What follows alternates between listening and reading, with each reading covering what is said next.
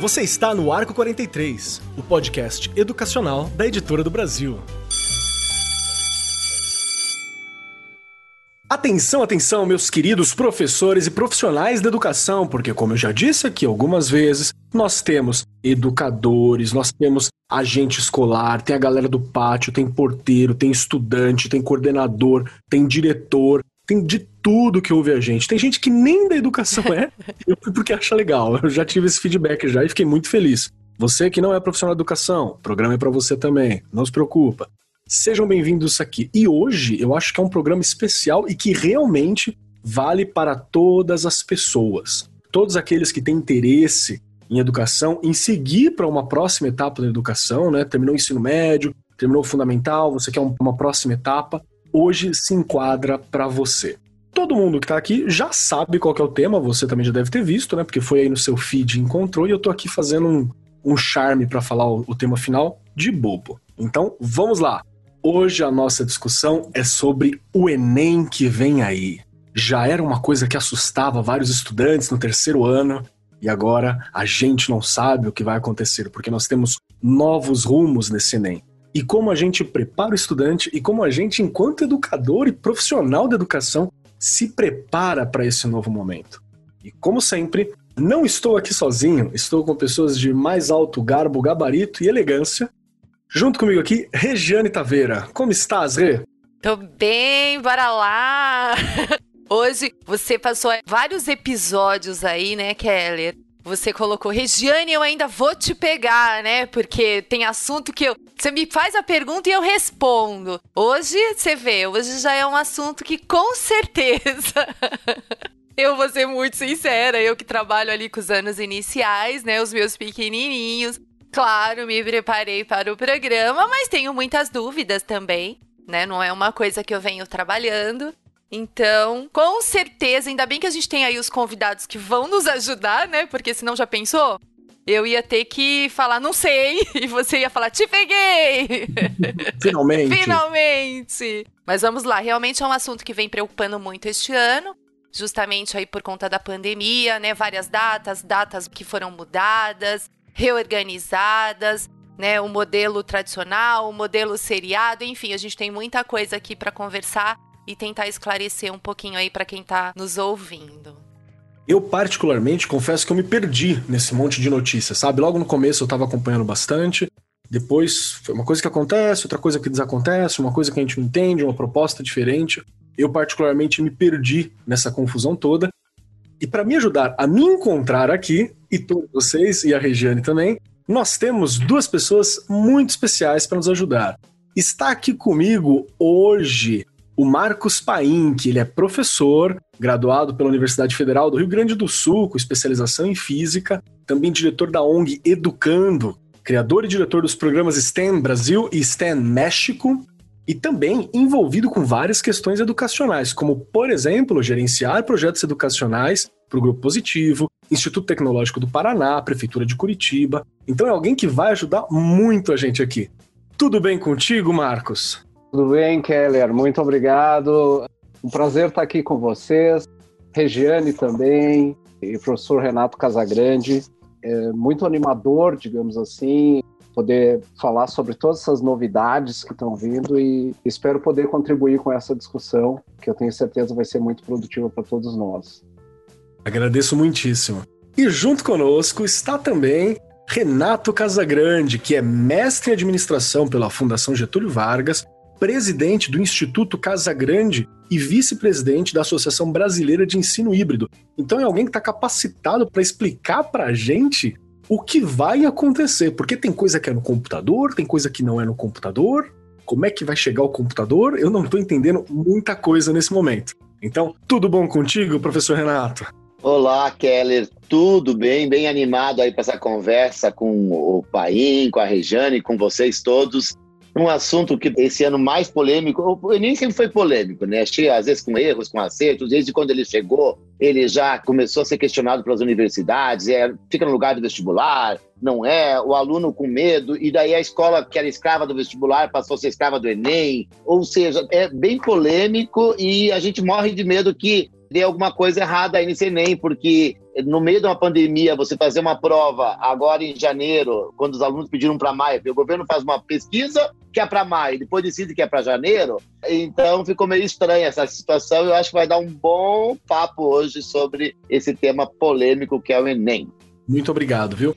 E pra gente começar, eu não vou cobrar a Regiane agora. Ai, que delícia!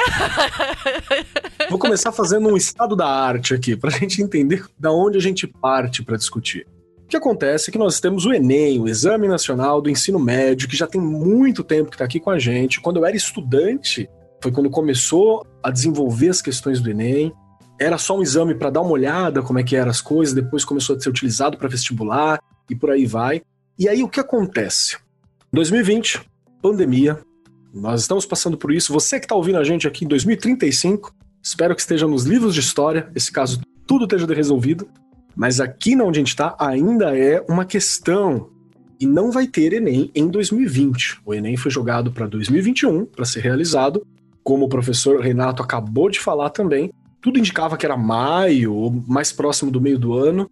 E a última data foi dito que seria para janeiro. As provas impressas 17 e 24 de janeiro, prova digital 31 de janeiro e 7 de fevereiro, com uma reaplicação da prova para o fim de fevereiro, dias 24 e 25. E os resultados sairiam em março. Então, ok, saiu essa série de datas, com alguns diferenciais. Será a primeira vez que nós teremos também provas digitais. Então ficou aquela confusão do que está acontecendo, do que, que não está nas nossas cabeças de professores e de alunos, a coisa ficou um pouco confusa para se perceber. E a nossa ideia hoje é entender o que está acontecendo. E para começar, hoje não será a Regiane. Eu vou começar puxando o professor Renato. Professor Renato, o que, que é um Enem seriado? Você pode me ajudar com isso? Bem, o Enem seriado seria, na verdade, quando pega muitos exames internacionais, aliás, assim, as instituições elas organizam exames por séries. Então, por exemplo, há uma demanda muito grande, há um pedido muito grande que o Enem fosse não só um único momento, uma única, uma única data e que você pudesse ali fazer uma avaliação dos três anos do ensino médio, mas que ele fosse acumulativo, que nós tivéssemos aí o Enem do primeiro ano, o Enem do segundo ano, o Enem do terceiro ano e conseguíssemos então juntar uma nota, uma única avaliação. Então nós poderíamos aí considerar o Enem parcial e os alunos iam acumulando essa é uma proposta, na verdade, que foi muito discutida já há muitos anos e tornou-se alguma coisa meio distante, porque afinal de contas nós temos muitas políticas que são políticas de governo e não políticas de Estado, e à medida que nós vamos mudando de governo, nós vamos muitas vezes perdendo certos estudos ou certos avanços que tivemos, embora que eu considere que o Enem é um dos programas assim mais bem sucedidos de todos os governos aí, porque ele vem de um governo do Fernando Cardoso, passou pelo governo. Lembrando o ano 1998. Não consegui resistir porque o Keller colocou quando eu ainda estava ali começando a estudar, acho que ele colocou, e eu, gente, eu estava terminando a primeira graduação. Então aí a gente começa a lembrar. eu sou mais velho de todos aqui, porque eu não sou da época de Enem. O Enem eu já era professor, já era diretor de colégio, já tinha vivido. Eu sou da época da. Eu me formei em 1985. Então, eu, vocês são muito mais novinhos do que eu, mas foi de 98, do Fernando Henrique Cardoso, Isso. implantado no primeiro momento com o objetivo de avaliação, e depois que ele, ele entrou como uma, talvez a principal porta de ingresso na educação superior, e também para programas sociais ali, principalmente no governo Lula e Dilma. E o governo Temer também continuou com a proposta e agora no governo Bolsonaro que um pouquinho atrapalhado. E saber que o Enem, ele resistiu a tudo e a todos, com acertos e com erros, mas tornou um assunto, um programa, uma avaliação considerada uma das mais importantes do Brasil, se não me engano é a segunda maior do mundo. Então, ela ultrapassou governos e ganhou força e tem aí enfrentado todos esses desafios, embora que os especialistas considerem que ele está bastante atrasado com relação aos outros programas internacionais, e a gente pode comentar um pouquinho sobre isso na frente. Bacana. Professor Marcos, Sobre esse Enem seriado, você tem alguma coisa a dizer, alguma coisa para explicar, para ajudar a gente a entender? Eu penso que é uma ideia muito interessante. Concordo, professor Casagrande. E da minha parte, eu, eu não fiz Enem também, professor. Já tenho um, um pouquinho de idade aí também. Eu fiz Enem aqui. E, e gostaria, é, não, Você não é da época do Enem também. Não eu, gostaria, sinceramente, gostaria de ter feito. Talvez teria sido uma, uma experiência interessante. Eu acho que, nesse sentido, os alunos hoje em dia têm uma possibilidade bem interessante mesmo de, de ingresso na universidade, muito mais justa, eu penso, do que tivemos anteriormente, quando era só somente os vestibulares. E eu acredito que essa ideia de um Enem seriado é muito interessante Porém, uh, não sei como que ficaria a questão da, da implementação, já temos falado aí a partir de 2021. Acho que tem aí um, um alinhamento que pode gerar alguns benefícios com a parte relacionada, por exemplo, à implementação da base nacional, então o país caminha talvez para ter um pouco mais de harmonia, enfim, um projeto mais nacional mesmo que, que vai estar tá envolvendo todas essas novidades. Então a gente está vindo com base nacional, com Enem novos formatos, Enem digital, Enem seriado, e penso que pode ser é, algo bem interessante. Eu acho que tem algumas questões que a gente pode discutir aí talvez um pouco mais para frente, que é a questão também da infra, das escolas, da pressão dos professores e tudo mais, e o que, que a gente faz principalmente com esses dados. Porque um problema, posso falar um pouco do STEM, né, que é uma sigla de Ciência, Tecnologia, Engenharia e Matemática, para esse projeto que eu tenho trabalhado aí nos últimos 10 anos, para a gente é muito interessante saber qual é o resultado desses alunos que prestam o Enem, especialmente no nosso caso, no interesse de desenvolver as pessoas para que elas considerem como opção as carreiras técnicas e científicas, engenharia, ciência, são coisas que geram patentes também, que são muito interessantes para o desenvolvimento do país. A gente gostaria de saber um pouco melhor como é que está o resultado desses alunos. E os dados de Enem têm saído muito tarde, enfim, eu acho que além dessa questão dos testes, a gente também tem que considerar muito os, os resultados, como é que é essa divulgação e como é que isso pode ser usado para melhorar a educação em si, todo esse processo. Eu acredito que essa linha de, de seriado, envolvimento talvez um pouco do digital aí pode ajudar um pouco nesse processo. Só uma questão, né, Paim, que é interessante, acho que os professores todos acho que devem aprovar esse Enem seriado, no sentido de que você permite porque essa história de você jogar tudo para o final do, do, ensino médio, nós, professores, já questionávamos muito tempo da época do vestibular, porque fica aquele ano, aquela pressão louca, aquela decoreba. Aí lembra muito bem, eh, era cursinho para o vestibular, agora tem cursinho para Enem. Aquela ideia de cursinho, cursinho, cursinho. E não é esse o objetivo do ensino. A gente quer realmente que o aluno vá demonstrando as condições e as aptidões dele ao longo da caminhada. Então a gente já mudou muito o modelo daquela prova bimestral, na nossa época, aquele modelo da prova. Tá? Muitos professores só deixavam todo aquele conteúdo para um único dia da prova e aquela nota da prova era a nota da nossa, a nota que ia compor a, a, o bimestre lá. Depois nós já falamos da avaliação contínua e aí começaram a aplicar aqueles testes uma vez por mês. E hoje a gente fala da avaliação todo dia, da avaliação das todas as atividades. Então, o Enem seriado, eu acredito que ele vem muito ao encontro do que os professores querem, porque é uma avaliação de todo o processo. Então, às vezes ganhava ênfase o professor que dava aula no terceiro ano. O professor você mata lá no primeiro ano, no segundo, e aí o cara do terceiro ano é que ganha fama lá. Não, ah, é o cara do terceirão, é o cara do cursinho. Muitos alunos, inclusive, saem do, do, do fazem o segundo ano num colégio e mudam o terceiro ano para aquele cursinho lá que tem já mais preparatório, faz o terceirão, e ele que leva a fama, inclusive, né? Ah, eu aprovei o fulano, o aluno estudou a vida inteira num colégio, o que faz um resumo de tudo é que leva a fama, não é justo também, né? Então, acho que vai ser bem-vindo. Não, eu acho um olhar maravilhoso para a gente apresentar. E recorrendo à minha pauta que eu tenho aqui, só para deixar mais claro para os professores e os profissionais da educação que estão ouvindo a gente que talvez não tenham entendido. A proposta é a seguinte: não será então uma prova do Enem, provão final do terceiro, como a gente está falando aqui. Nós teríamos, por exemplo, uma prova no primeiro ano, uma prova no segundo ano, uma prova no terceiro ano, e esse Enem seriado seria uma nota específica que não concorreria com o Enem no tradicional, que ia se somar ao fim desses três anos e é uma opção para ser utilizado para as universidades que aceitarem trabalhar com o Enem seriado, tem essa opção.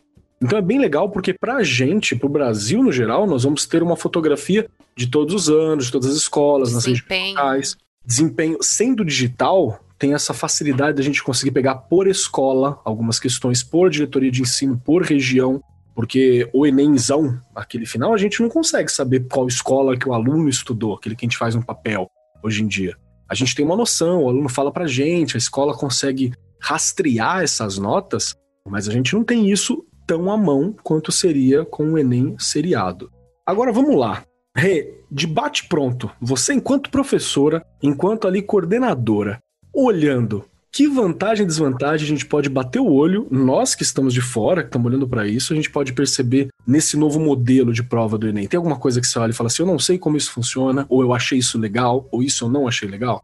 Bom, nessa parte seriada que vocês já estavam comentando, eu acho que amplia aí um pouco as oportunidades. Você, a gente tem um, um tipo só, um caminho só de oportunidade, que já não é muito eu falo que já há muitas desigualdades, né? Que a gente sabe disso, não podemos deixar de falar. E quem estuda numa escola privada, óbvio, tem lá mais oportunidades. Gente, não adianta dizer, olha o tamanho do Brasil. A gente conhece as nossas escolas, a gente sabe que há escolas públicas muito boas, aliás, estamos nelas, né, Kelly? há quantos anos nos dedicando, trabalhando, tentando fazer o melhor, trabalhando com formação aí de professores. Eu acho que a oportunidade, ela amplia um pouquinho, né? Essa questão das oportunidades. A gente vai ter um a cada ano essa questão da avaliação também, que é estar tá atrelado ali ao SAEB, na verdade, né? A gente tem que pensar também como é que serão elaboradas essas provas. Por quem, né? Quando mudar governo, vai mudar tudo? Então, a gente tem que ter muito cuidado, porque infelizmente, acho que foi até o professor Renato que já comentou também, a cada governo a gente tem muitas mudanças. E aí acaba que, vamos supor, vai no meio ali, né, dessa, né, eles vão começar a fazer essas provas seriadas, acontece alguma coisa, muda tudo, ah, vamos tirar, não vai existir mais. Então, aquele que já fez no primeiro, no segundo, o que, que acontece lá no terceiro? A gente tem que tomar muito cuidado com essas coisas, porque a, a gente acaba desacreditando um pouco da educação. E para quem está na rede pública, eu acho que é mais uma oportunidade. Não posso deixar de falar. Eu que vim da escola pública, trabalho na escola pública, acho que o Marcos comentou aí também como seria bom a gente ter tido essas oportunidades lá atrás, porque a gente também teria tido outros caminhos aí para navegar. Né? Na verdade, a gente tinha muito quem não tinha uma renda legal tinha que fazer a escola, a faculdade paga, não tem o que fazer, né? É muito difícil e ainda é assim, né? Não vamos colocar aqui luzes aonde ainda não há. né? A gente sabe que ainda é muito difícil. A gente sempre escuta histórias bonitas, né? Nossa, entrou na medicina, era filho da faxineira, era filho de não sei quem, era é um em cada sei lá quantos mil. A gente sabe da dificuldade, não é fácil. Ah, mas se você persistir, Sim, às vezes você persiste 4, 5 anos para entrar numa medicina e desiste porque chega uma hora que não dá, né? E não dá para pagar também. Então eu espero que tudo isso realmente traga mudanças para quem não tem uma renda muito boa. Para quem tem, às vezes não muda, porque se não entrar na pública consegue pagar. E a gente tem que pensar aí que tem muita gente ainda que não consegue pagar uma universidade e a gente precisa realmente pensar nessas pessoas que terminam o ensino médio. Aliás, nosso ensino médio, acho que a gente vai comentar aqui um pouquinho, o Enem vem para fazer uma avaliação né, em 1998, era para avaliar o ensino médio. Vamos lembrar aqui que a gente está no vermelho no ensino médio desde 2011. Muita coisa ainda precisa ser feita pelo ensino médio. Acho que a BNCC já vem ajudar um pouquinho, mas a gente precisa implementar aí no meio da pandemia. Muitas coisas não estão acontecendo por conta da gente nem estar tá tendo aula presencial. São muitas coisas, mas eu acho que, na verdade, você me perguntou, acredito que seja mais uma oportunidade uhum. e é positivo. Vamos pensar assim, é positivo. De bate pronto, o que mais me preocupa é justamente o acesso ao computador. Eu sempre olho assim, falando, tudo que depende de computador, eu preocupado. Eu já fico, mas será que tem computador, né? Numa das escolas que eu trabalho, a gente foi roubado duas vezes, estamos sem atualmente. Então é uma questão que muitas vezes me preocupa. Ainda é uma desvantagem, né? Gente, será uma desvantagem porque a gente sabe que a gente não tem aí é, em todos os lugares do Brasil uma internet boa, acesso ao computador, como você colocou. Infelizmente, a realidade é essa eu também olho que ter um computador é mais fácil do que às vezes deslocar uma pessoa por sei lá qual distância para conseguir fazer. Então, aqueles atrasados do Enem acaba, né? Aquele grande momento onde a internet dá risada de quem chega atrasado na porta do Enem acaba. Então tem algumas coisas que eu acho interessante também nesse processo. Professor Marcos Paim, quais são as vantagens e desvantagens que você observa nesse modelo de prova do Enem assim? Penso que eu concordo, seguindo um pouco aí da linha que a Regiane comentou, acho que a gente tem uma ampliação aí mesmo das oportunidades e fico um pouco preocupado como que seria essa questão da própria aplicação mesmo, né? Se ele vai na linha digital, porque hoje em dia o que, que a gente vê? As pesquisas mostram que muita gente tem acesso à internet, enfim, mas aí se a gente considerar a questão de internet, talvez no celular, por residência, e muito mais como ferramenta de comunicação, né?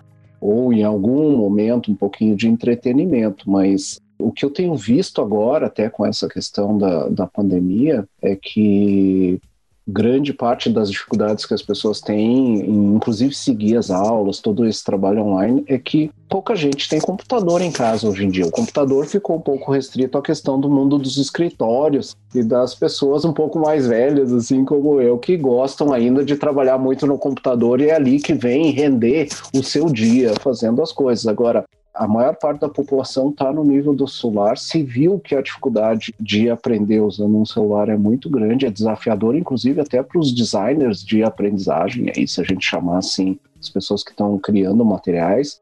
E esse é um, um problema na hora de uma aplicação de uma prova no nível nacional, e como é que a gente vai, vai fazer. Então, se tem duas situações aí, uma questão de equipamentos e de conectividade, porque se a gente parar para pensar, assim, dando um pequeno parêntese técnico, o que eu tenho visto aí, se falou desde antigamente, é, né, o professor Casagrande hoje comentou desde o governo Fernando Henrique e tudo mais. Então, existiam programas com o ministro Paulo Renato, à época, que eram programas de formação de professores na parte de tecnologia e até um chamava Proinfo, né, algumas pessoas vão lembrar, e a disponibilização de computadores nas escolas. O que, que acontece? Desde aquela época uh, eu tenho visto escolas que sequer conseguiam ligar seus computadores por problemas de infraestrutura na rede elétrica. Então são redes frágeis, sem manutenção. Então toda essa questão, ah, vamos fazer um exame digital, ok, vamos colocar computadores. É possível ligar os computadores nas redes dessas escolas? Aí começa um problema logístico. Existe conectividade nessas escolas? É outra situação pendurar 20, 30 máquinas em uma rede é complicado até para uma empresa para ter um nível de conexão boa. Às vezes em casa a gente ligado com dois, três computadores e 100 mega na fibra ótica, ainda assim dá uma engasgada. Então a gente tem que olhar para tudo isso. Isso poderia ser, digamos assim, o catalisador, enfim, né, esse processo todo de um processo de uma informatização mais definitiva nas escolas e talvez aí a gente teria uma condição até de trabalhar melhor alguns aspectos didáticos, uma inserção de tecnologia para aprendizado e para as novas profissões, para as novas habilidades, porque a gente está falando muito de conteúdo de Enem, mas a gente precisa ter um olhar também para essa questão do socioemocional, das habilidades do século XXI, que vem agora na escola e como é que a gente vai medindo isso, que a gente está falando de uma transição da vida escolar para uma preparação profissional da universidade e que hoje em dia tudo isso está andando muito junto, porque a gente sabe, só para completar, que o que está ocorrendo muito hoje em dia no mundo do trabalho é que as pessoas muitas vezes são contratadas pelo seu currículo profissional, pelos seus conhecimentos e demitidas pela falta de habilidades socioemocionais, trabalho em equipe, resolução de problemas, atitudes, uma série de coisas. Então, isso também faz parte do mundo da escola, deve ser trabalhado dentro das aulas. E como é que a gente mede tudo isso? E, uh, bem ou mal, nos escritórios a gente está ainda cheio de computadores, e é por ali que a gente trabalha. Então, é um pouco essa linha aí. De bola. Professor Renato, que problemas e que coisas bacanas que você identifica nisso? Quais vantagens e desvantagens você percebe nesse modelo? Eu acho que o primeiro é o momento que nós estamos vivendo e vamos viver a partir dessa pandemia. Eu acho que o termo feliz é muito duro nessa época de coisas felizes, mas dizem é. que foi uma feliz coincidência. Eu acho que a BNCC teve uma coincidência com o momento da pandemia, a pandemia com esse novo Enem. Algumas coisas cruzaram ali, eu acho que foram felizes. Eu tenho estudado nesses cento e poucos dias diuturnamente, eu digo diuturnamente porque eu tenho trabalhado 20 horas, essa história de home office está mexendo louco, eu acho que é só office, não tem home né? mais. É, é, tudo, meu Deus, o que que virou esse nosso mundo, né? Porque a gente já misturava esse WhatsApp com trabalho. Eu sempre tive um número só. E agora, não sei mais o que, que é. eu sou pessoa jurídica, pessoa física, não sei quanto que eu sou professor, quanto que eu sou Renato. Eu me perdi totalmente nisso e há uma invasão que eu fico pensando, como que eu vou tirar umas férias? Eu acho que eu, não, eu tenho que pegar um outro número, eu tenho que desligar o WhatsApp, mas desligar o WhatsApp é me desligar da família, me desligar dos meus amigos, é tudo junto, e as pessoas, ninguém mais respeita horário, ninguém mais respeita, nem eu respeito os outros, então não posso exigir respeito de ninguém. Então, eu acho que misturou tudo, gente, e essa confusão que nós estamos vivendo, é, então, eu estou estudando 20 horas por dia e trabalhando. Me perdi. À noite eu estou sonhando com computador e com WhatsApp e com, e com live. É uma coisa, a live me persegue eu persigo as lives também. E a gente mesmo já, encheu, já se encheu de live, mas continua nas lives e nos perdemos. Acho que todo mundo se perdeu já e não sei quando. Mas desse, nessa falta de rumo, a gente tem uma certeza que eu não acredito que nós vamos mudar, o ser humano ficar mais solidário, mas as questões subjetivas, o objetivo mudou. Mudou que eu vou viajar muito menos, mudou que as reuniões são muito mais pontuais do que antes, porque nós somos muito mais pontuais na, na internet, e que nós produzimos muito mais e trabalhamos mais também. Porque, por isso que está aumentando a produção. A produção ela se dá em dois fatores. Primeiro, porque nós fazemos muito mais naquele horário que nós já fazíamos antes. Eu não viajo, então eu não tô no... Eu dormia uma sonequinha no, no, no, avião, eu não durmo em casa, mas eu viajava, eu dormia 10, 15 minutos no avião, eu tomava um cafezinho na, na Copenhague do aeroporto. Eu não tenho isso mais. Onde que eu estou hoje? Na live, ou estou no computador numa reunião, ou estou me preparando para outra live, estou numa entrevista para vocês agora, na sexta-feira, ou em qualquer outro dia que for, é, na segunda, na terça, na quarta. O tempo todo nós estamos fazendo alguma coisa e muito útil e muito objetiva. E isso vai mudar muito a forma de nós lidarmos com as coisas. E a entrada do computador na escola, eu sou da época que o computador entrou como um grande problema para nós e não era uma solução. Eu fui diretor de escola em 1990 e eu sou da escola pública também, como a Regiane ali. Eu sou oriundo da escola pública como aluno e tive uma boa formação na escola pública, professores extremamente comprometidos, porque não, como não acreditar na escola pública, nós temos uma, uma memória afetiva, intelectual, tudo isso. Então a escola pública é a minha Verdade. origem, depois sou professor de escola pública há muito tempo, fui diretor de escola pública e, e vi que era, hoje mesmo fiz uma live com diretores de escola pública falando que eu trabalhei na escola pública, privada, na educação básica superior, mas o meu divisor de água é sempre a escola pública. É a minha referência, a minha história, porque é ali que estão 80 e pouco por cento dos alunos, é ali que vai ter a mudança da sociedade, com todo o respeito à escola particular. Mas a escola pública, se não mudar a escola pública, não muda a sociedade, não adianta. A gente pode resolver o problema de 15, 16% da sociedade, mas a sociedade é o todo. Pois bem, dito isso, eu era diretor de uma escola pública em 1992, 93, e o computador chegou, e eu fui um, eu era um diretor, tinha 20 e poucos anos, molecão, imagina, computador, não sabia para que, que servia, mas serviu para fazer prova, para digitar prova, para imprimir aquela Chaplin, fazer um quadro no quadro, lembra que ele fazia Jesus Cristo, Chaplin, fazia impressoras lá, matriciais, e ele virou uma máquina de escrever eletrônica que imprimia, que assim, imprimia, não sabe passar no mimeógrafo as provas. Era fantástico, era caríssimo também. Mas a gente não sabia utilizar o computador, como até hoje não sabemos direito. O professor não sabe lidar com a tecnologia na aprendizagem poucos que sabem. A maioria utilizou a tecnologia como suporte, mas não no processo de aprendizagem. E nós estamos vendo que fomos obrigados, em cento e poucos dias, a se reinventar. A escola pública demorou mais, mas está chegando lá, porque começou a ver que nada é temporário e tudo é mais definitivo. E quando se me anunciou no, aí no início do programa que eu sou vice-presidente da Associação Nacional de Ensino Híbrido, a presidente é nada mais, nada menos que Maria Nespini, que é uma das mães do Enem. Ela que é a nossa presidente, é a que, é a que implantou, uma das que implantou o Enem no Brasil, foi presidente do INEP, que é o órgão, na verdade, responsável pelas avaliações, e, portanto, tenho aprendido muito com ela, porque ela é minha presidente, eu sou vice dela, e a gente conversa muito. Hoje de manhã passamos, inclusive, conversando sobre essas mudanças que estão acontecendo na educação e que não tem volta. E, portanto, esse lado objetivo da vida, da tecnologia entrar na educação, ela vem e virá e ocupará um lugar o computador, a tecnologia, novas tecnologias, com cabo, sem cabo, sem internet, com Wi-Fi, sem Wi-Fi, vai ficar. E, portanto, nós começaremos a discutir agora com o novo Fundeb a inclusão digital.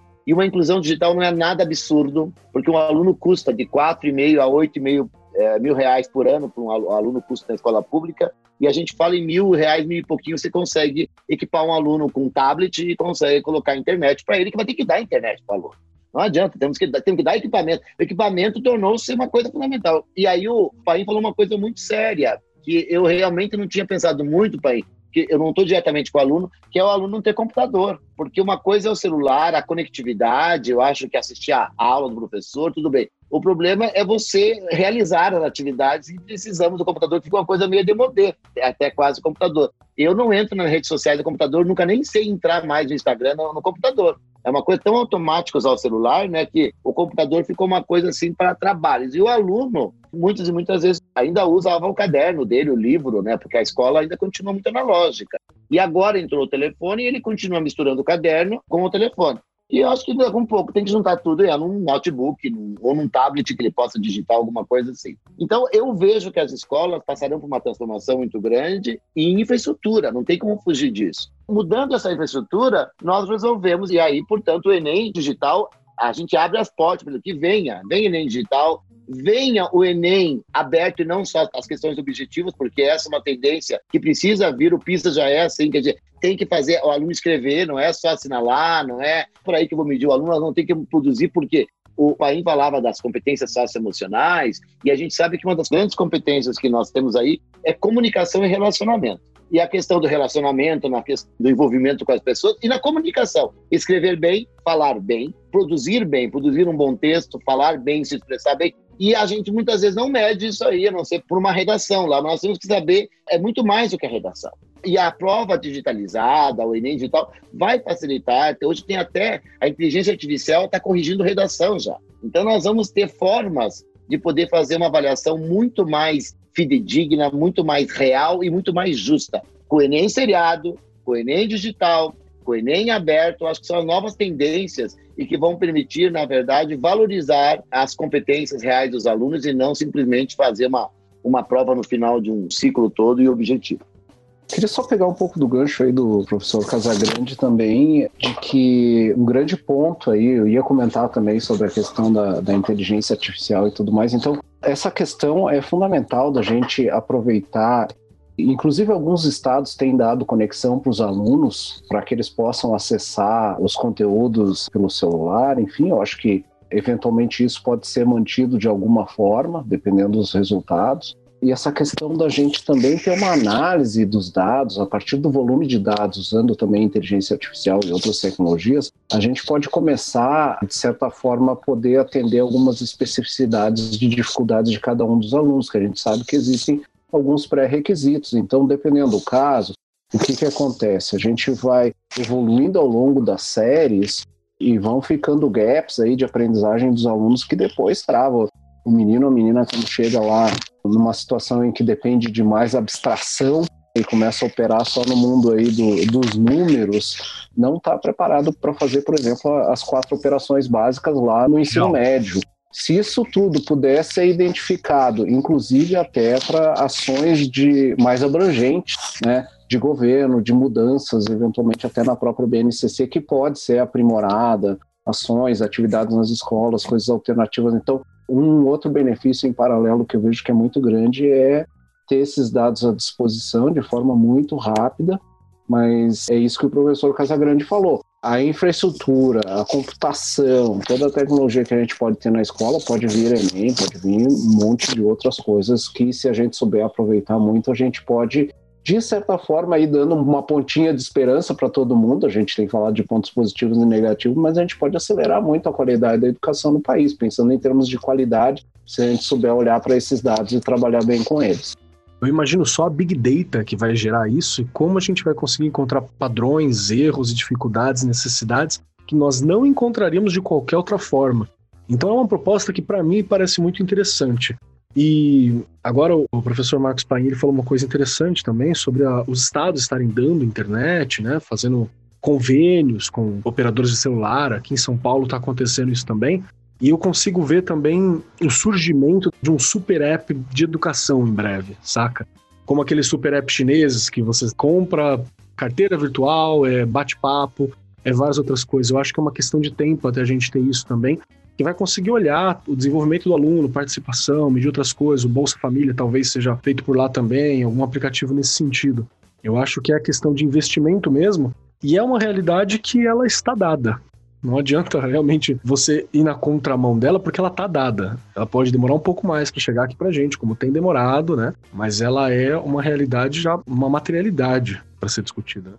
Kelly, sabe que é interessante colocar, gostei dessa questão de dada, porque talvez muitos professores ainda por medo, por insegurança, você sabe muito bem que às vezes como professor a gente usa alguns artifícios, não, mas é Isso não, eu mesmo, eu, eu, sou eu sou professor analógico, que virar um pouco digital, agora na pandemia muito mais digital, e a gente sempre usou uma, talvez um escudo, a escola era mais protegida, os muros protegiam a gente. E agora eu vejo que não tem volta, né? não é, eu não quero ser catastrófico, mas é, que não tem volta, porque o mundo foi, porque a escola particular de ponta foi, e nós não podemos segurar. Eu vou pegar o exemplo só rapidamente de um município aqui do Paraná, grande município, que ainda está fazendo totalmente as aulas remotas por meio de textos. E eu questionei a secretária de Educação, né? Ela me justificou que porque uma parcela de alunos não tem internet, então fizeram essa opção.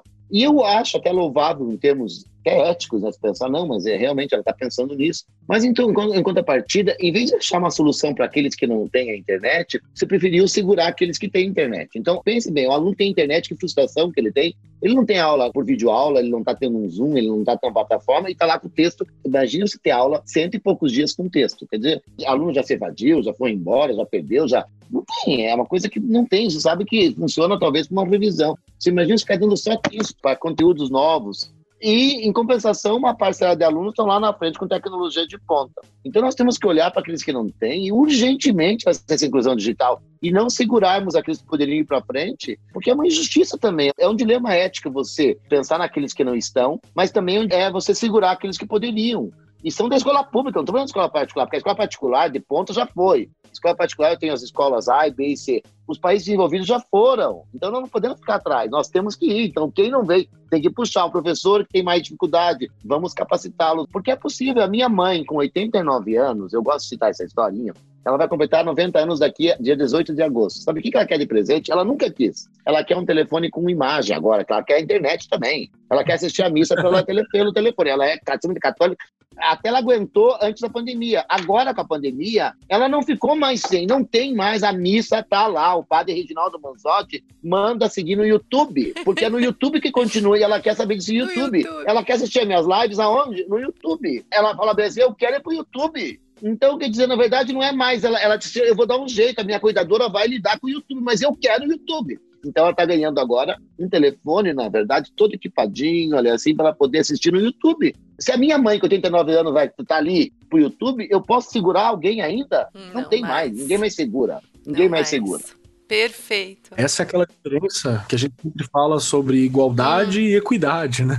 Ok, a gente tem que ter é sempre essa diferença, né? Igualdade é você dá as coisas por igual, equidade é você dar mais para quem precisa, porque ele precisa chegar lá, né? Isso é uma. Não, e tem um ponto que eu acho que a gente tem que refletir como sociedade também. Né? A gente está falando dos jovens aqui, do Enem, da transição para as carreiras, para o estudo acadêmico e tudo mais. E a Regiane falou ali no início também da questão da oportunidade, a gente tem girado a conversa sobre essa questão de acesso e tudo, mas o que está ocorrendo no país é uma questão de perda de talento se a gente não oferece as oportunidades agora. Então, um ponto que eu tenho refletido bastante é sobre o futuro. Então, a gente está falando de futuro, de que educação a gente dá para o futuro. Se a gente está vivendo hoje as reuniões em Zoom e outras plataformas, isso tende a não voltar mais. Eu também estou gostando um pouco de ficar em casa, se bem que é bom sair né, para as reuniões, mas tinha vezes que a gente enjoou de aeroporto e fica super cansado, então cansa mais a viagem do que trabalhar e estar tá numa reunião em algum lugar. E todo esse processo tem a ver com as coisas que acontecem no dia a dia da sociedade. Então a gente está desperdiçando talentos em não oferecer as oportunidades para que os alunos se desenvolvam bem.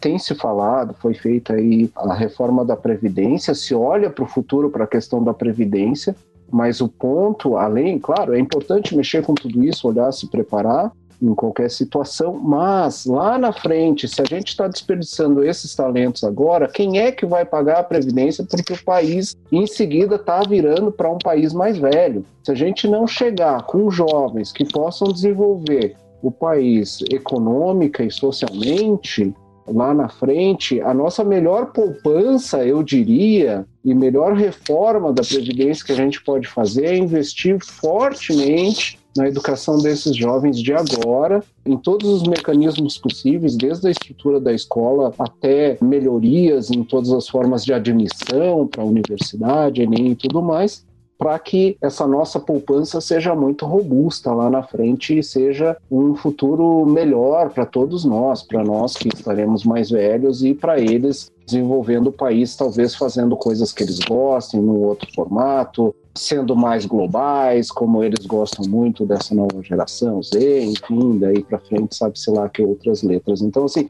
eu acho que o que afeta todo mundo em termos dessa questão da educação é não manter o status quo que a gente tem e oferecer essas oportunidades de futuro que não são só as oportunidades para esses jovens, são oportunidades também que dizem respeito ao nosso futuro, independente de onde cada um de nós esteja nesse momento. Né?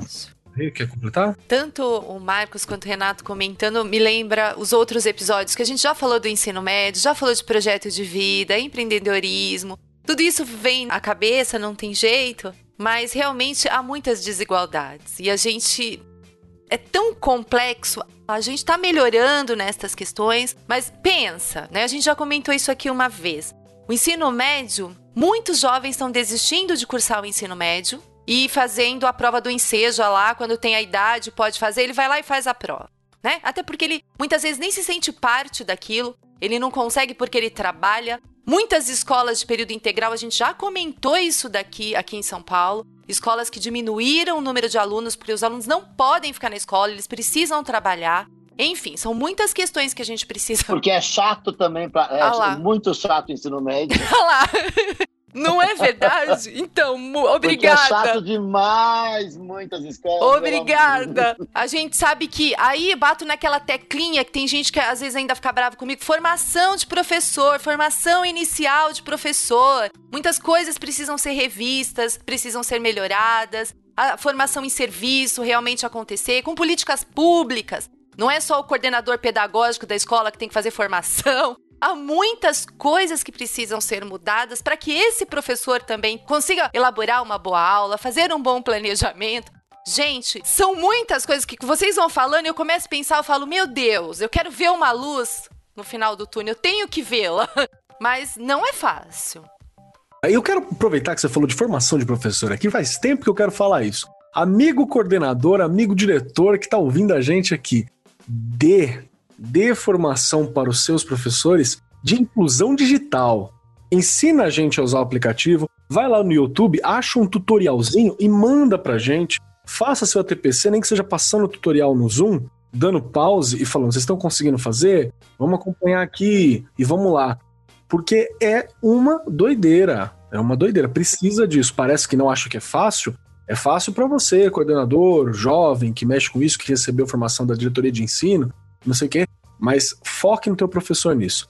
Deixa eu puxar uma outra questão aqui, que na verdade a gente já discutiu várias partes dela. É mais pra gente explicar o que, que ela é. O que, que é o Enem Digital? Professor Renato, me ajuda aqui. O Enem Digital é diferente dessa outra prova que a gente acabou de falar, que é o Enem Seriado, certo? Sim, o Enem Digital é basicamente o Enem, o Enem normal, só que feito no computador. Não é uma. O nome está mais bonito do que de fato que ele é. Entende? A ideia do Enem digital da ideia parece que não, há uma transformação no Enem, não. É uma forma de fazer uma prova no computador, ainda na escola também, não é a pessoa não vai fazer em casa, não, porque a, a ideia é que vai fazer no celular, vai fazer, não é tão avançado assim. Até porque nós teríamos que ter um mecanismo de segurança, você sabe, fazer em casa, nós não temos nada. As pessoas estão avaliando agora, sabem muito bem que estão fazendo uma avaliação remota, que é uma avaliação remota diferente daquela avaliação que o professor tem um certo controle sobre o aluno, aquela fiscalização da cola, aquela coisa da prova individual, coisa que não há hoje numa, numa avaliação remota, porque o aluno está ali na frente do computador do professor falando e às vezes está com uma colinha ali e o professor não consegue ver. Então, o Enem digital ele é uma forma apenas de você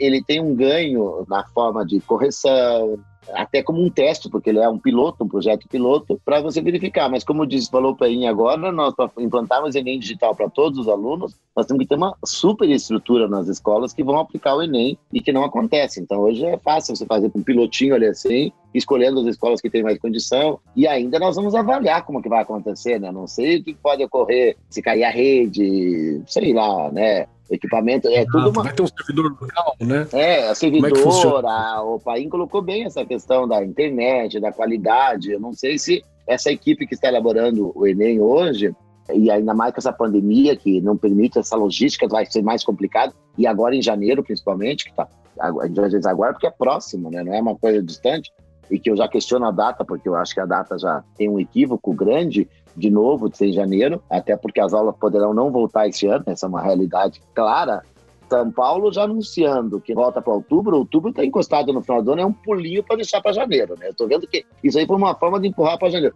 Se empurrar para janeiro, a gente tem que questionar, sim, aqueles alunos que não têm e que vão ter uma desvantagem muito grande com aqueles que têm. Então, eu já questiono também isso. E o Enem Digital, no meio dessa turbulência toda, ele pode vir com alguns problemas, embora que eu defenda. Mas não, eu não acho muita novidade esse Enem Digital, não. É só uma forma de fazer a prova no computador, ele não tem grandes novidades, não, tem, não é um avanço significativo assim. Eu acho que a grande novidade que apresenta nele, assim, que não é uma grande novidade, é só um, uma outra dimensão da própria prova, é a possibilidade de você envolver multimídia, cor, né, essas outras questões que nós não tínhamos no Enem por causa do suporte de papel. E também uma análise dos dados que devem ser mais rápida, né?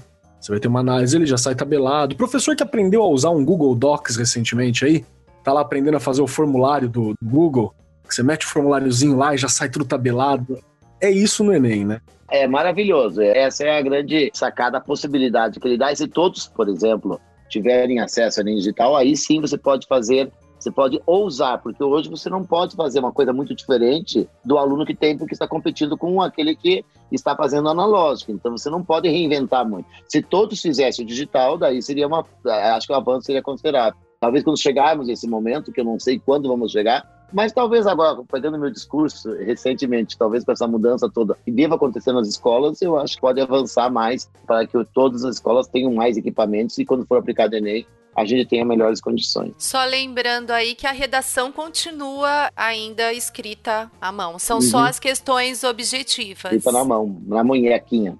Até porque seria injusto você fazer a, a redação porque, queira ou não, a letra também, também. tem influência psicológica no professor, você sabe uhum. disso, né? Eu nunca, nunca fui bom de letra, são os garranchos. Então, ainda mais agora, eu vou escrever, eu tenho um problema que eu vou contar para vocês, que chama-se síndrome do cérebro acelerado. Eu penso mais rápido do que eu falo e penso mais rápido do que eu escrevo. Então, para falar, eu tenho que me controlar muito para que eu não fique, bum, disparo. E na escrita, o que, que eu faço? Eu vou escrever, por exemplo, a perpendicular, eu coloco perpendicular e o D vai embora, assim, e um risco. Aí, eu, quando eu vou escrever, eu me travo, porque eu digito muito mais. Eu sempre fui, eu sou um exímio digitador, eu tirei 10 em datilografia. Olha lá, datilografia.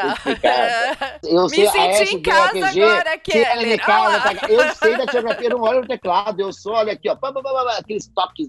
E, portanto, eu digito muito rápido. Então, para mim, a digitação, ela me favorece com relação à escrita. E eu não acho justo, por exemplo, se eu fosse fazer o Enem agora, eu ter um favorecimento com relação eu na prova escrita sou pior que na digital. Então não é justo. A meu cérebro funciona melhor digitando do que escrevendo. Porque a velocidade é, é, é para escrever eu tenho que segurar o cérebro e eu sou prejudicado na escrita. E portanto eu acho que nós temos que dar igualdade a todos. Não tem. A redação não é justo mesmo. Perfeito. Professor Marcos, tem alguma coisa que você acha que é importante a gente lembrar ou entender sobre o, o Enem no formato digital, assim que você acha que é sublinhar? Eu penso que o professor Casagrande já, já colocou bem, e de fato acho que não creio que tenha aí muita novidade. E esse sistema de provas no formato de um local já é bem utilizado no mundo inteiro aí para provas de línguas, né? Verdade. Para conseguir certificação. Então eu imagino que a tendência é aplicar mais ou menos esse modelo, essa tecnologia aí que está dominada. E eu fiquei aqui imaginando a questão, por exemplo, o pessoal fazendo redação digitando, né? Apareceu um, espaço de telemarketing, né? O pessoal digitando lá aquela barulheira, como que a gente consegue se concentrar para fazer uma redação decente, né? E aí, se tiver então... o corretor ortográfico instalado, tem gente que vai gostar, né? Ah, tem o corretor, né? Vai mais rápido. Tem o barulho, eu nunca tinha pensado. Poderia ser pai. interessante para algumas pessoas, mas acho que é por aí, é importante é, trazer essa então. inovação, né? Pode ser que para algumas coisas sirva, não vejo como um problema de fato não, traz assim, além de uma atualização, digamos assim, né, do processo, pode trazer benefícios como a gente estava falando antes, análise de dados, ser corrigido mais rápido, talvez até algum processo em que os professores aí tem que pensar um pouco no outro lado, né, do benefício disso, os professores, direção da escola, secretarias, enfim, diretorias possam ter acesso pelo menos a uma parte desses dados já compilados e aí a gente tem que pensar no outro mesmo, né? Como o Keller estava falando aí dos tutoriais, de como que a gente apresenta essas informações, porque eu já vi muito livro de avaliação de provas estaduais e outras coisas apresentados num formato aí bíblico. Então, para a gente tomar as decisões, para que cada pessoa possa agilizar, enfim, e rapidamente responder aos resultados bons ou ruins dessas provas, é importante que se considere também usar, por exemplo, dashboards, outras coisas, né? Se falou de forms do Google, o Google tem essas coisas fáceis, outras empresas também disponibilizam, mas mostrar essa informação para que todo mundo possa entender e que possa ser trabalhado. Acho que é importante só destacar, o professor que está ouvindo a gente, de novo, não é que vai fazer isso na sua própria escola, na sua casa.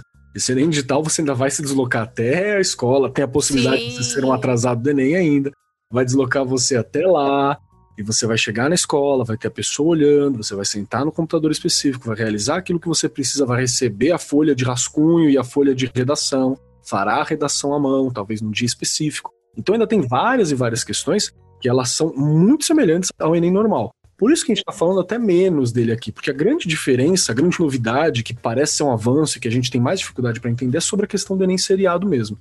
E por último, vamos falando do Enem tradicional e no geral. A prova.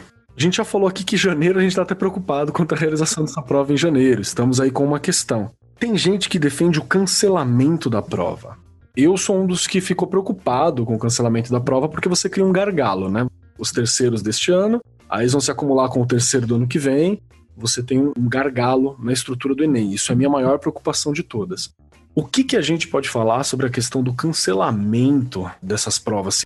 Se vocês acham que ela é interessante por um lado, que ela não é interessante para o outro, sobre a prova de 2020 a ser feita em 2021. Lembrando, não é nem 2021, é a prova de 2020 que será realizada em 2021.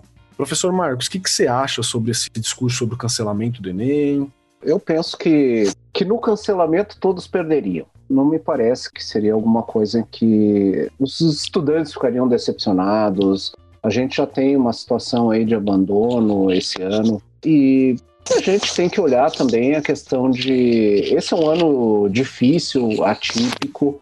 Né? A gente tem que entender essa situação e saber que não é um pouco assim, não dá para ganhar sempre. E paciência, vamos lidar da melhor forma possível. A questão assim, estamos perdendo um pouco em termos de conhecimento, aprendizagem e tudo mais, mas é importante olhar para outros lados, porque também existe uma pressão muito grande psicológica, uma correria com conteúdo e tudo mais. Então, assim, olha, paciência, vamos relaxar e tentar manter a, a saúde mental e olhar para frente e ver como é que a gente vai responder com relação a tudo isso com saúde, digamos assim, logo ali na frente, porque o que se está perdendo é algo que pode ser recuperado, digamos assim. E, de qualquer forma, também as universidades, isso vem desde o meu tempo, então desde antes do Enem, os professores se queixavam dizendo que os alunos não chegavam pronto para aprender o que era necessário. Então, olha, o pessoal do ensino médio, né, segundo grau à época, não nos entrega os alunos do jeito que eles deveriam estar aqui para aprender os conteúdos. Então,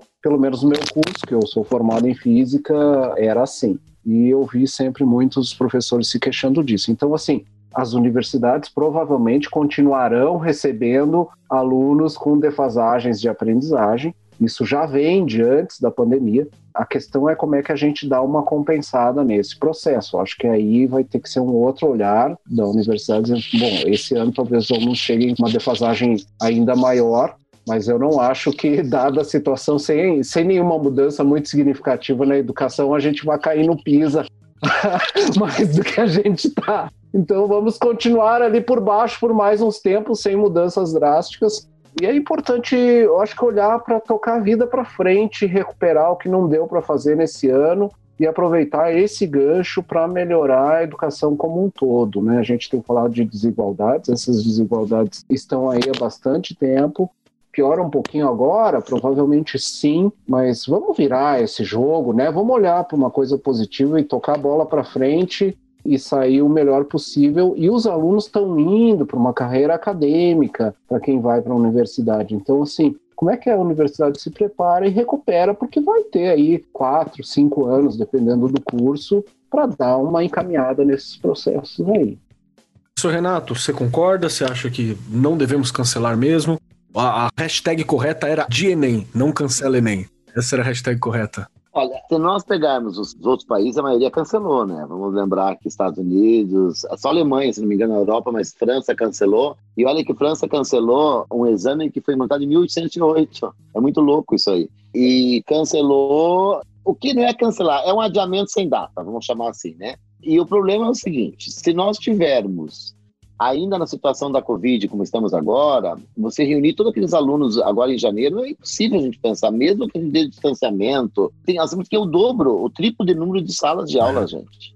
Porque nós estamos falando hoje que as escolas podem comportar 30% dos alunos. Então, nós temos que ter três vezes. Não tem logística para isso, imaginar, vamos multiplicar o Enem por três. Eu vejo muito difícil o governo conseguir realizar o Enem em janeiro, bem, bem sincero. Então, eu não falaria em cancelamento, eu falaria adiamento, não marcaria data. Até porque as universidades privadas, elas utilizam o Enem, mas vamos ser bem sinceros que a maioria delas tem essas vagas disponíveis para o aluno com Enem ou sem Enem, é meio pro forma esse vestibular, gente. Eu fui para retorno universitário, eu sei isso, e não, não vamos, vamos esconder que isso aí, fora a medicina, meus amigos, é. olha lá. Vamos falar a verdade, esse vestibular não existe há muito tempo, nem, nem nada. É só para pública e para medicina hoje. E para a pública, a grande maioria não tem vestibular, coisa alguma em janeiro, está tudo parado, gente. Verdade. Agora eles estão discutindo se vão implantar ensino remoto, ensino híbrido. Ou seja, nós vamos jogar isso praticamente em é, agosto do ano que vem. Então nós temos tempo para o Enem. Eu acho que janeiro é precipitado, então eu não falo em cancelamento. Eu falo adiamento, mas não marcaria a data. Eu não marcaria a data, como não tem data para volta às aulas, não tem data para Enem. Por que, que tem que ter data para Enem e não, não tem data para volta às aulas? Isso, né? Não tem data para volta às aulas, não tem data para Enem. Ponto. E aí vamos decidir. Quando voltarem as aulas, a gente decide o Enem. Ponto. Acho justo. E até tem uma questão que foi conversando com esse amigo a respeito sobre o adiamento, né, do Enem. Ele falou assim: ah, mas vai formar um gargalo. Você tem a opção de, sei lá, 2022, só faz a galera de 2020. O gargalo já tá. Gente, o gargalo tá formado porque quando eu empurrei, eu tô empurrando no letivo, tô... as universidades públicas não vão ter entrada de alunos agora em janeiro.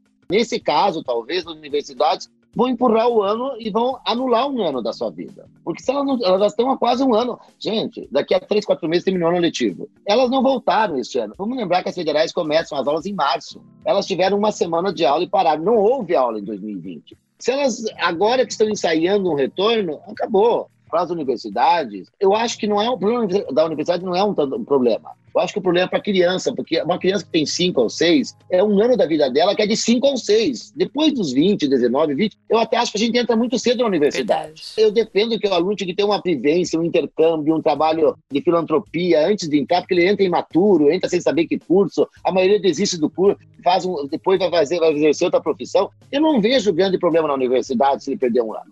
Eu vejo o problema para a criança. Alfabetização. A alfabetização. Cinco ou seis anos, aquele, aquele ano é único. Quando ele descobre que não tem Papai Noel, Sim. ele tá, é tudo estudado que coincide com ele. Perfeito, perfeito. Bom, essa foi a nossa discussão a respeito do, do que é o Enem.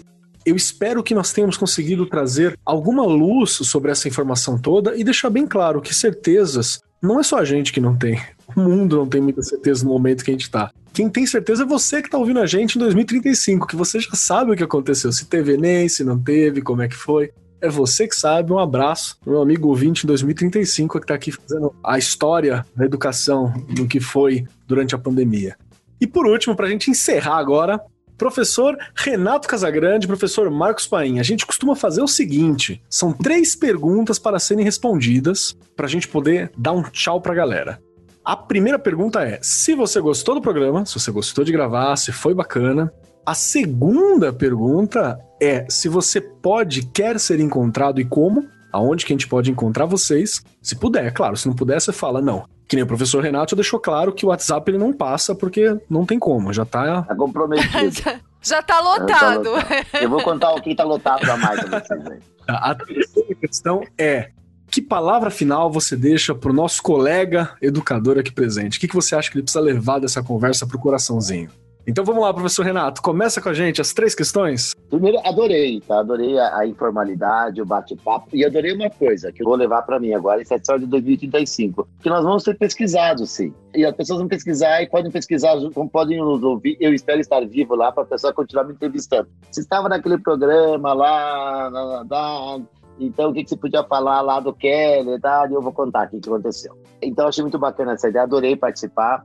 Eu vou contar do, do encontrado ali para vocês o que, que aconteceu. Nós lançamos, fizemos um congresso, Instituto Casagrande, que eu sou presidente, fez um congresso e se tornou o maior congresso do mundo, 150 mil participantes. Uma coisa louca, e de uma hora para outra as pessoas encheram as caixas de e-mail nosso, fale conosco, e nós não conseguimos limpar. É, é igual enxugar gelo, é 30 mil e-mails para responder, eu tô quase louco da equipe só para responder e-mail, e a gente não tem inteligência artificial para isso, e, e, o pessoal fica bravo porque quer saber do certificado, quer saber do próximo curso, quer saber não sei do que lá. Resumindo, então, eu tenho um problema de comunicação, mas eu particularmente posso dar meu pode me encontrar assim no meu Instagram, Renato Casagrande Oficial. E já divulgo o YouTube nosso, do Instituto Casagrande, que tem todo dia novidade, muitos vídeos. Então, estamos lá com bastante coisa legal. Então, encontrem no Renato Casagrande Oficial, no YouTube do Instituto Casagrande. E a minha palavra, vou dar três palavras aqui, permitir, eu já sou um pouquinho exagerado, né? Fé, amor e esperança. Eu acho que resume esse momento que nós temos que ter. Fé é quando eu não tenho respostas. A, a, a, só justifica ter fé porque não tem resposta. Se tiver resposta, não tem que ter fé. A fé existe quando tem incerteza. E nesse momento total incerteza, tem a fé fé no futuro, eu tenho fé em Deus, fé no amanhã, fé que vai passar, etc. Depois, amor é o que dá o sentido para a gente viver, né? Mais um tempo, quando vai passando, uma, o amor, quando gente, ele vai mudando até o significado, o sentido dele ao longo da vida. Então, amor é que me dá sentido acordar todo dia, amar a vida, amar, me amar, amar os outros e esperança que tudo isso vai passar e que a gente vai estar muito feliz e, e com muita dor, claro, estamos vendo muita dor, muitas perdas, mas esperança num, num mundo melhor, esperança no novo Enem, esperança no novo ensino, esperança na nova educação pública, principalmente, esperança que o ministro dê conta de resolver alguns problemas que nós temos crônicos aí, esperança em tudo. É isso. Obrigado, pessoal. Adorei. Perfeito. Professor Marcos Painhas, três questões para você. Se você gostou do programa, se você pode quer ser encontrado e como, e palavras finais para o nosso ouvinte. Obrigado, Keller. Obrigado, professor Casagrande também. Foi incrível estar aqui para fechar essa semana. Uma reunião aí super produtiva, aprendi bastante coisa, me diverti muito, gostei muito de fazer. Para encontrar comigo, pode. Uh, vou deixar meu e-mail aqui, mpaim, com M também no final, arroba educano.org. Convido as pessoas a visitarem a página do educano.org lá, que é onde a gente tem mais informações sobre o STEM, para quem quiser conhecer um projeto aí que ajuda os professores na parte das metodologias, parte experimental, fazer com mão na massa e tudo mais para a parte das ciências e matemática, ciências naturais. Tem coisas bem interessantes nesse tipo de projeto. Se me procurar no LinkedIn também, Marcos Paim, e talvez colocando a palavra educando, deve me achar por lá. E estou à disposição, né? Fiquem à vontade de entrar em contato. E de palavras-chave, assim, eu colocaria também, como o professor colocou, de esperança, eu colocaria um pouco mais, assim, também de tranquilidade e calma, não precisamos ter toda essa pressa. Falamos aí, né, dos jovens sigam tranquilos, muitas coisas mudarão nas suas vidas, assim como mudaram para a gente. A gente começa escolhendo uma carreira, a vida leva a gente para múltiplos caminhos. Não é essa escolha que provavelmente vocês farão para o Enem, é, seja quando ele for, que vai definir a vida inteira de vocês. É bem pouco provável que isso aconteça. Então, é toda uma caminhada, vamos passo a passo, construindo o futuro e as coisas vão dar certo. Então, isso que é importante ter em mente. Muito obrigado. Foi um prazer estar com vocês aqui. Eu agradeço que vocês. Vocês me tiraram aqui uma grande dúvida que eu não sabia o que estava acontecendo com o Enem, inclusive.